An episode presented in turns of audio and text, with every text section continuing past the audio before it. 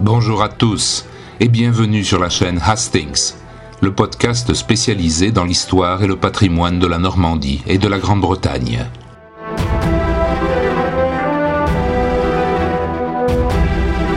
La pandémie de coronavirus que le monde entier subit depuis le mois de mars 2020 a fait partout des ravages.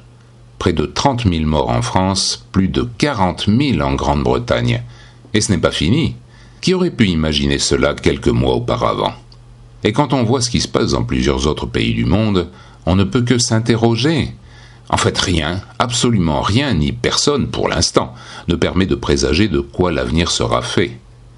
Si les discours trop catastrophistes sont inutiles, les prises de position trop optimistes, comme si tout cela était déjà derrière nous une bonne fois pour toutes, ne sont au fond qu'une variante de la méthode Coué. Devant un phénomène parfaitement naturel mais totalement nouveau, il n'y a pas de réponse toute faite. La Normandie, par bonheur, est l'une des régions qui ont été les moins touchées, où le nombre de cas était moins important qu'ailleurs, et en conséquence le nombre de décès tragiques. Mais qui sait ce qui va se passer dans quelques mois, dans quelques semaines peut-être? Tout va-t-il recommencer, en pire? Bien entendu, les systèmes de santé dont nous disposons aujourd'hui au XXIe siècle n'ont rien à voir avec ceux qui étaient disponibles au cours des siècles précédents, c'est-à-dire pas grand-chose. Mais cependant, ce fameux Covid-19 qui a pris tout le monde de court démontre, me semble-t-il, le fait que nos sociétés contemporaines occidentales ont oublié combien nos ancêtres avaient entériné le risque sanitaire permanent, combien la peur que suscitaient à juste titre les épidémies faisait partie de leur vie, comme faisait partie de leur vie la terrible mortalité infantile ou les famines dues aux mauvaises récoltes.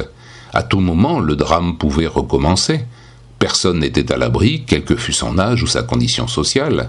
Prenons l'exemple de la plus célèbre des épidémies, la peste. Tout de suite, on pense bien sûr à la grande peste des années 1348-1350, celle qu'on appelle la peste noire. Elle est arrivée à Rouen au mois de juillet 1348, puis elle se répandit à Caen en octobre et à Coutances en novembre de la même année. Et très vite toute la région fut touchée, sauf peut-être quelques paroisses campagnardes très isolées avec un taux de mortalité effrayant. Cette maladie terrible atteignit les rivages de l'Angleterre en juin 1348 et arriva à Londres en septembre. Des deux côtés de la Manche, il n'y avait aucun remède contre l'épidémie, sinon la chance, la prière ou la fuite et son inexorable avancée terrorisa toute la population et s'ancra profondément dans la conscience collective. On voyait dans ce mal mystérieux l'instrument de la colère divine, et on ne comptait plus les cierges allumés et les processions pour tenter de l'apaiser, évidemment sans grand succès. On hissa des drapeaux noirs au clocher des églises, on buvait la parole enflammée de prédicateurs prédisant la fin du monde, on alluma au coin des rues de grands feux en espérant ainsi assainir l'atmosphère. Des gens perdaient la raison et couraient sans but en criant. On se claquemurait chez soi, toutes portes et toutes fenêtres fermées. Les charrettes débordant de cadavres parcouraient les ruelles en un effrayant cortège. Les confréries de Chariton apportaient, comme elles pouvaient, de l'aide aux mourants. L'apocalypse était proche.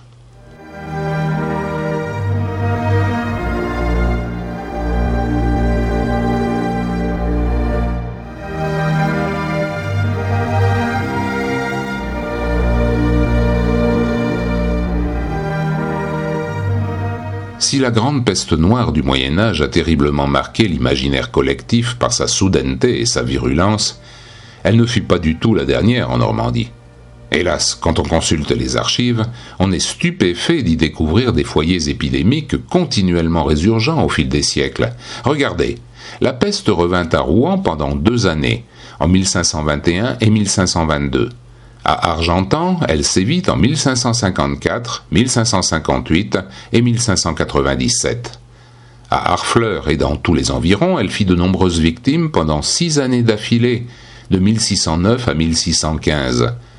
En 1619, elle s'installa à Bayeux, à Caen et à Vire. De 1619 à 1624, elle était à Gisors, Louviers et Dieppe. En 1622, c'est Tinchebray, dans l'Orne, qui a été touchée. Puis en 1625, elle a frappé à Coutances et dans tout le Cotentin. Six ans durant, de 1633 à 1639, elle est revenue à Alençon, à Argentan et à Donfront. La liste n'en finit pas, pratiquement jusqu'au XVIIIe siècle. En ces temps troublés, l'un des saints les plus populaires a toujours été Saint Roch. Ce personnage serait né à Montpellier à la fin du XIIIe siècle et parti voyager en Italie, où la peste sévissait déjà en Toscane. En voyant les malades, il se proposa de les soigner, et la maladie disparut miraculeusement de la ville. Il n'empêche qu'il fut malgré tout lui-même contaminé lors de son retour en France. Se réfugiant dans une forêt, il rencontra un chien qui lui apporta du pain, devint son compagnon et contribua à sa guérison, là aussi miraculeuse. Après bien des aventures, il mourut âgé d'une trentaine d'années, et la légende dit que sur son corps on trouva un message qui disait Ceux qui seront frappés de la peste et imploreront la faveur de Saint Roch seront guéris. Plusieurs églises normandes possèdent encore des statues de Saint Roch, mais il y a une cérémonie locale que je trouve particulièrement sympathique. C'est celle qui se déroule encore de nos jours au mois d'août, dans le tout petit village de Reux, qui se trouve dans le Calvados, dans le pays d'Auge, pas loin de Pont-l'Évêque. En l'honneur de Saint Roch, les propriétaires de chiens peuvent venir les faire bénir par le prêtre sur le parvis de l'église, qui date de la fin du XVe siècle, à l'issue d'une messe spéciale. Une cérémonie identique a également lieu à Pondouilly, dans l'Orne. Le village se situe sur le chemin de pèlerinage qui va de Rouen au Mont-Saint-Michel. La bénédiction de la Canine est précédée d'une procession au cours de laquelle on promène la statue en bois massif du saint à travers les champs alentours. C'est le grand pardon de Saint-Roch, et la chapelle du même nom a été édifiée au XVIe siècle, très largement restaurée au début des années 1930. On y voit aujourd'hui de grandes fresques représentant, sur 70 mètres carrés, la vie du saint homme. C'est une création originale que l'on doit au peintre Maurice Le.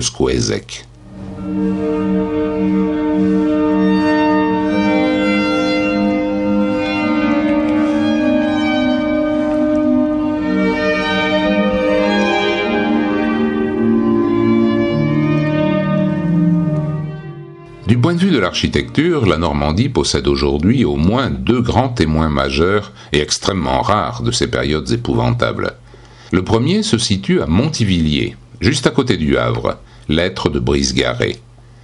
Ce site, qui a été classé monument historique en 1886, a été construit au XVIe siècle à partir de 1542 pour accueillir les corps des innombrables pestiférés, car le cimetière du centre-ville était devenu bien trop petit. Les cadavres étaient d'abord enterrés dans un charnier, puis, euh, la nature ayant fait son œuvre, on récupérait les eaux que l'on entassait sous la charpente, qui faisait donc office d'ossuaire. Le bâtiment est composé d'une grande galerie soutenue par des piliers de bois. Ces piliers sont tous remarquablement sculptés, bien conservés, et ces motifs spectaculaires sont particulièrement représentatifs des peurs de l'époque. On y remarque deux grands thèmes. D'abord, des morts vivants sous forme d'effrayants squelettes brandissant des faux ou d'autres instruments, symbolisant la fragilité de l'existence terrestre. Ensuite, des emblèmes religieux et des objets rappelant la passion, qui peuvent évoquer la foi en l'éternité chrétienne. Le deuxième grand site normand se situe, lui, en plein cœur de Rouen, c'est l'être Saint-Maclou. C'est un complexe patrimonial à la valeur architecturale et historique tout à fait remarquable, pratiquement unique en Europe, qui vient de faire l'objet d'une importante campagne de restauration et de valorisation qui se termine maintenant au moment où je vous parle au début de l'été 2020. Ce n'était pas trop tôt, l'ensemble était vraiment dans un état lamentable, il faisait peine à voir, et certaines zones, notamment du côté de l'aile sud, menaçaient carrément de s'effondrer.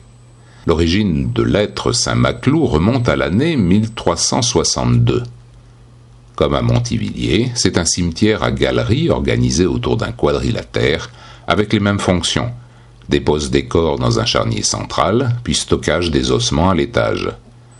Les colonnes de pierre sont ornées de fines sculptures dont certaines ont malheureusement été dégradées au cours des guerres de religion, tandis que les poutres ont conservé partout d'extraordinaires reliefs représentant des crânes, des tibias et les outils des fossoyeurs.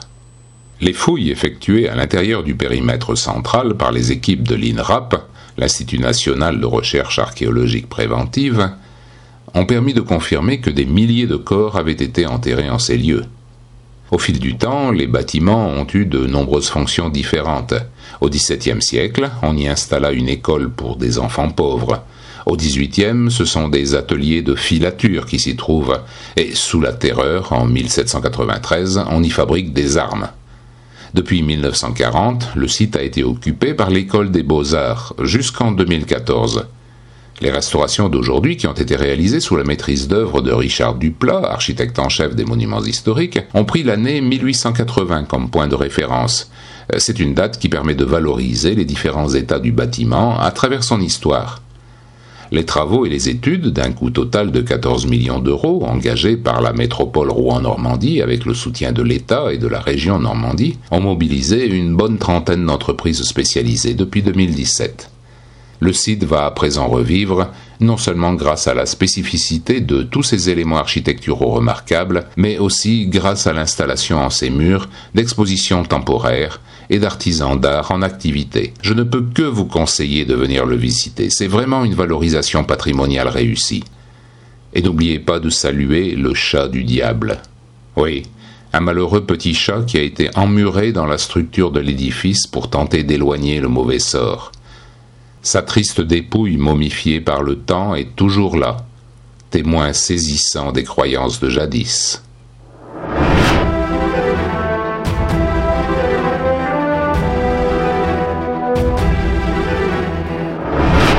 Je vous donne rendez-vous très bientôt pour de nouvelles découvertes dans le programme Hastings. Et n'oubliez pas de vous abonner pour être sûr de ne pas manquer les autres épisodes. Take care and see you soon.